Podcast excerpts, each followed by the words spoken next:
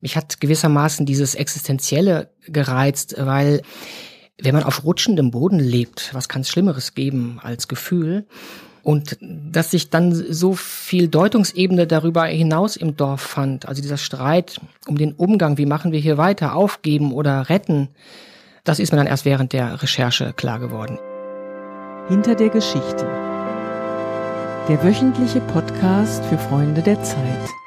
Liebe Hörerinnen und Hörer, haben Sie schon mal darüber nachgedacht, wie schnell Sie von zu Hause abhauen könnten, wenn Sie müssten? Welche Habseligkeiten Sie in den einen Koffer packen würden, den Sie noch mitnehmen könnten? Oder anders gefragt, wären Sie fluchtfähig, wenn es wirklich drauf ankommt? Über diese Fragen musste ich ziemlich unvermittelt nachdenken, nachdem ich das Dossier gelesen habe, das Sie diese Woche in der aktuellen Ausgabe der Zeit finden. Um diesen Text und die Recherche dahinter soll es heute hier in unserem Podcast hinter der Geschichte gehen, indem wir Ihnen Woche für Woche eine Geschichte aus der Zeit vorstellen.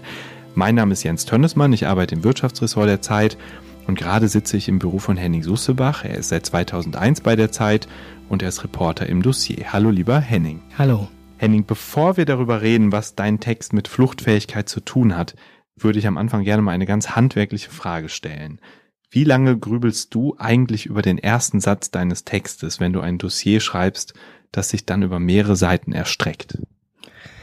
Ich grübel in der Regel über den ersten Satz am allerlängsten, weil ich finde, dass der erste Satz ganz viel festlegt, mit was für einem Ton man die Reportage schreibt, wie man dem Geschehen gegenübersteht. Dieser erste Satz ist mir allerdings sehr leicht gefallen, wahrscheinlich weil ich schon während der Recherche so angefasst war von dem, was ich erlebt habe, ähm, dass mir schon vor Ort klar war, worum es geht und wie ich einsteige. Ich habe das deswegen gefragt, weil ich finde, dass dein Dossier ziemlich spannend anfängt durch den ersten Satz. Der lautet nämlich, solange er etwas zu erledigen habe, sei es leichter zu ertragen, sagt er. Und obwohl wir uns sofort fragen als Leser, was den Bauern Georgien, um den es da geht, so belastet, nimmst du uns erstmal in aller Ruhe mit auf eine Wanderung, bei der wir ihm zusehen, was er so alles erledigt. Wir laufen mit ihm durch die Alpen mit seinen Kühen, wir gucken uns die Berge an und erst dann mehren sich so ganz langsam die Indizien dafür, dass diese Idylle trügt. Was ist da los in Brienz? Wovor fürchten sich Georgin, Bonifazi und die anderen Bewohner? Ja, die Bonifazis ist, äh, das ist eine sechsköpfige Familie und ungefähr 80 andere Bewohner dieses Bergdorfes leben in einem Dorf, äh, von dem sich herausgestellt hat, dass es den Berg hinabrutscht. Also es liegt auf einem Hang, der nicht mehr hält. Und ist schon, dass dieser Hang ein bisschen kaputt ist, gewissermaßen naiv gesagt, das ist schon äh, länger bekannt, aber jetzt rutscht das Dorf mit mindestens einem Meter pro Jahr ins Tal. Die Straßen reißen, der Kirchturm steht schief und diesen Leuten stellt sich die Frage, ob sie dort bleiben können oder ob sie ihre Heimat verlieren. Dein Text macht diese Angst total plastisch. Also man hört zum Beispiel eine Bewohnerin sagen, dass sie bei jedem Knall denkt, die Steine kommen jetzt.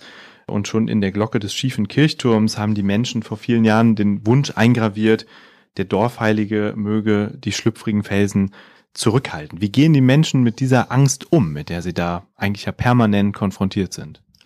Also die Menschen konnten mit der Angst lange, lange sehr gut umgehen. Und zwar solange die Rutschung, wie es dort genannt wird, nicht so schnell war. Und solange sie gewissermaßen ja Gott gegeben oder Natur gegeben war.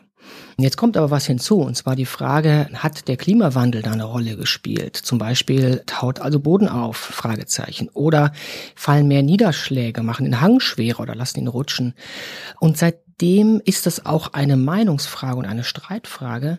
Und selbst in so einem kleinen Dorf da oben ist man sich nicht einig, was die Ursache ist und wie man darauf reagieren soll. Jetzt hat ja jeder schon mal von Felsstürzen in den Alpen gehört und das ist unbestritten ein krasser Fall, von dem du da berichtest. Aber es gibt ja Orte in der Welt, in denen sich aktuell größere Katastrophen ereignen. Also Venedig, das überflutet ist, oder Brasilien, in dem der Regenwald brennt wie aktuell nie. Warum verdient dieses kleine Dörfchen Brienz in dem das ja auch schon eine ganze Weile so läuft, dennoch aus deiner Sicht ein ganzes großes Dossier? Weil ich glaube, wenn man sozusagen nach Zentraleuropa schaut, dann dachten wir immer, das, was in der Nachrichtenwelt so los ist, trifft uns eher zuletzt. Also nehmen wir mal an, es ist der Klimawandel, dann werden erst irgendwelche Andamaneninseln versinken, was auch eine Katastrophe wäre. Aber plötzlich kommt uns hier was sehr nah, nämlich über die plötzlichen Katastrophen hinaus, die wir auch kennen als Europäer, Erdbeben, Vulkanausbrüche, Lawinen, kommt plötzlich sowas wie ein angekündigter Heimatverlust. Also man merkt, da ändert sich was, die Natur schlägt zurück, könnte man jetzt in einem Hollywood-Film vielleicht sagen, und wie gehen wir damit um? Und daran entzündet sich ein Streit. Und dieser Streit wird sich, glaube ich, öfter entzünden, weil auch da oben in dem Dorf einige sagen, wir wollen unbedingt gerettet werden. Das hier ist unsere Art zu leben. Wir haben die Berge hier kultiviert. Wir sind Bergbauern. Wir können mit unseren Kühen nicht weg. Das Land können wir nicht mitnehmen. Und andere, die nur einen Koffer packen müssen, die sagen, Lass uns aufgeben. Lass uns das Geld, was hier in Forschung investiert wird, um den Berg zu retten, doch lieber investieren in ein neues Dorf woanders. Und das ist ein Streit, der sich, glaube ich, künftig bei jeder Insel stellen wird, die zu versinken droht und bei jedem Bergdörfchen, was von irgendeinem Bergsturz bedroht wird. Die Geschichte ist also ein Präzedenzfall, das schreibst du auch und ich finde ganz anschaulich, wie du erklärst, wie sich nicht nur in den Gebäuden Risse auftun, sondern dann auch eigentlich zwischen den Menschen plötzlich Risse auftun und dieses Dorf ja, bedroht ist, davon gespalten zu werden. Trotzdem nochmal die Frage, also Brasilien, Venedig, Jakarta, Inseln im Meer, die versinken. Davon lesen wir oft in den Medien, das kriegen wir alle mit, das ist auch in der Tagesschau zu sehen. Brienz nicht. Brienz gab es zwar Berichte drüber, aber die haben irgendwie nie eine größere Öffentlichkeit erreicht. Wie bist du auf diese Geschichte aufmerksam geworden? Da zögere ich jetzt, weil ich mich nicht mehr so genau daran erinnere. Also ich glaube, ich habe eine kleine Notiz irgendwo gelesen und beim Reporter ist es so, dass ihn dann ein, wie so ein kleiner Stromschlag trifft und man sagt, da könnte mehr dahinter stecken. Mich hat gewissermaßen dieses Existenzielle gereizt, weil wenn man auf rutschendem Boden lebt, was kann es Schlimmeres geben als Gefühl? Und dass sich dann so viel Deutungsebene darüber hinaus im Dorf fand, also dieser Streit um den Umgang, wie machen wir hier weiter, aufgeben oder retten, das ist mir dann erst während der Recherche klar geworden. Ich meine, es war eine kleine Zeitungsnotiz. Du bist dann hingefahren, bist einen Kirchturm hinaufgestiegen, in ein Archiv hinuntergegangen, du bist über Berge gestapft und in einer Prozession mitgelaufen. Du hast mir hier in deinem Büro eben den Ordner gezeigt, einen dicken Aktenordner voller Dokumente, die zeigen, was in Brienz los ist, voller Karten, voller topografischer Karten. Also ganz viel Material, das sich angesammelt hat. Wie lange hast du unter den Brienzern gelebt und hat dich dabei auch diese Angst tatsächlich packen können, die diese Menschen ja latent haben müssen? Ich habe nicht unter den Brienzern gelebt. Ich habe die immer wieder Tag für Tag besucht, eine Woche lang. Und gelebt habe ich dort nicht, weil es in diesem Ort gar kein Hotel gibt. Und wenn du mich nach Angst fragst, muss ich gestehen, ich war ganz froh, dass es in dem Ort kein Hotel gab. Also es war ähm, außerhalb des Rutschgebietes im nächsten Ort, war ein Gasthof. Und da habe ich geschlafen und äh, du wirst es mir kaum glauben, ich habe tatsächlich in der ersten Nacht dort von diesem Rutsch geträumt. Also es beschäftigt mich schon sehr. Ich fand das eine existenzielle Erfahrung. Und bis heute, also Wochen nach meiner Rückkehr aus dem Ort, gucke ich jeden Tag in meiner Wetter-App, äh, wie es da aussieht, ob es äh, sehr viel regnet, weil eine Theorie ist, dass zu viel Wasser diesen Rutsch schmiert, wie die Experten sagen. Was dann passiert, erfahren wir in deiner Geschichte, in der wir auch ganz viele interessante Figuren kennenlernen. Zum Beispiel den Bauern Georgie, den ich eben schon erwähnt habe. Warum hast du von allen 80 oder über 80 Brienzern ausgerechnet ihn so in den Mittelpunkt gerückt? Und mit wie vielen Menschen hast du für die Geschichte gesprochen, die jetzt sich in deinem Text vergeblich suchen? Also von den knapp, nee, gut 80 äh, Dorfbewohnern habe ich knapp 20 gesprochen, ähm, wobei Sprechen auch schwer zu beziffern ist. Also lange Interviews ungefähr mit 10. Viele wollen gar nicht reden. Die machen es lieber mit sich aus. Viele reden auch gar nicht miteinander, weil sie sagen, wann immer ich einem Nachbarn auf der Straße begegne, geht es nur noch um den Rutsch, ich halte das nicht mehr aus.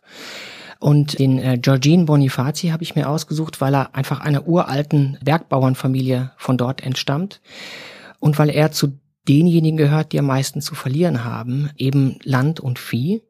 Also wenn zum Beispiel eine Evakuierung angeordnet würde, schnell raus aus dem Dorf, dann könnte er nicht alles mitnehmen. Wir lernen in deinen Texten, Henning, oft Menschen kennen, an denen wir wahrscheinlich einfach vorbeigehen würden, wenn wir sie auf der Straße treffen würden. Und du bist auch für dein Buch Deutschland ab vom Wege, eine Reise durch das Hinterland schon mal 50 Tage querfeldein durch Deutschland gelaufen, hast abgelegene Orte kennengelernt, Menschen getroffen, die sozusagen uns vielleicht gar nicht weiter auffallen würden. Und auch in dem aktuellen Text schreibst du, dass Dörfer vielleicht zu wenig wichtig genommen werden oder wichtiger genommen werden sollten. Warum ist es dir so wichtig, die Welt aus der Sicht von Nicht-Prominenten wie unserem Bauern Georgin zu beschreiben und dich dafür an Orte wie Brienz zu begeben, von denen man bis dahin eigentlich nie gehört hat? Ich weiß gar nicht, ob das ein Programm oder ein Prinzip ist. Also ich glaube einfach, dass normalen Menschen genauso viel passiert wie Prominenten. Genauso viel Grundsätzliches passiert. Und das hier ist jetzt, glaube ich, eine Geschichte, obwohl sie mitten in Europa spielt, die ja an den Rändern der Zivilisation spielt. Also damit will ich nicht sagen, dass Bauern irgendwie zurückgeblieben sind, aber die sind am, am Rand des bewirtschaftbaren Raumes.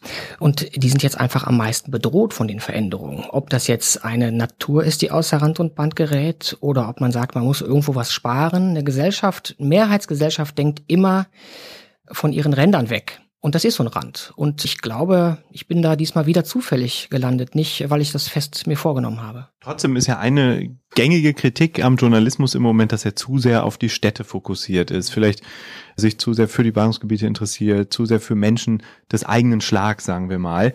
Wie siehst du das? Wie erlebst du das? Glaubst du, diese Perspektiven, die du jetzt auch in dieser Geschichte eingenommen hast, die kommen im Journalismus aktuell zu kurz? Und wenn ja, woran liegt's?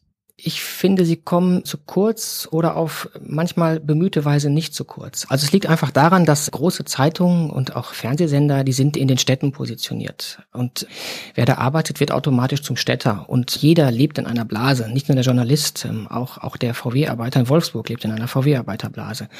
Und das führt natürlich dazu, dass die Aufmerksamkeit von Journalisten wahrscheinlich eher äh, sich auf Städtisches richtet. Und manchmal muss ich gestehen, kommt es mir schon so vor, als würden wir uns dessen bewusst werden und dann aber so komisch bemühte Ausflüge machen wie in den Zoo. Und dann eben Menschen auf dem Dorf besuchen, ist mir sicherlich auch schon oft passiert. Und es wäre toll, wenn wir irgendwo dazwischen äh, so einen entspannten Umgang fänden.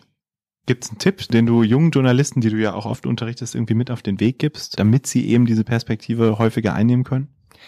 Ich glaube, man sollte den Mut und den Zeit und auch den Luxus haben, dass die Redaktion einem vertraut, einfach mal rauszugehen. Also, dass man ohne These losgeht. Weil wenn man einfach losgeht, wie ich auch in das Dorf gegangen bin, wird man überrascht. Also ich hatte dieses Dorf zum Beispiel unterschätzt. Das ist eine Stelle, auf die, dich, die du dich beziehst, dass ich in dieser winzigen Kirche für 80 Menschen plötzlich einem Altar gegenüberstand, 500 Jahre alt, aus der Werkstatt des damals berühmten, berühmten äh, Bildhauers Ivo Striegel der stünde überall im Museum und da steht er in so einer Dorfkirche. Und das ist, das meine ich mit Unterschätzen von Provinz oder Dorf.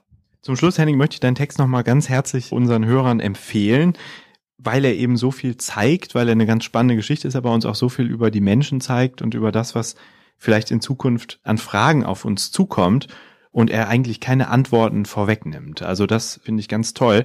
Wenn ich dich aber nochmal so ganz akut frage zum Schluss, nehmen wir an, du müsstest morgen aus irgendwelchen Gründen dein Haus verlassen. Könntest du so Hals über Kopf abhauen und was würdest du mitnehmen? Ja, ich könnte Hals über Kopf abhauen, wenn ich abhauen müsste. Und ich weiß sehr, sehr genau, wo die Fotoalben mit den Bildern meiner Kinder liegen. Henning, vielen, vielen Dank für deine Zeit, dafür, dass du uns von deiner Recherche erzählt hast. Und Ihnen, liebe Hörerinnen und Hörer, danke fürs Zuhören. Schalten Sie sich gerne nächste Woche wieder ein, wenn wir Ihnen eine neue Geschichte aus der Zeit vorstellen. Bis dahin, alles Gute.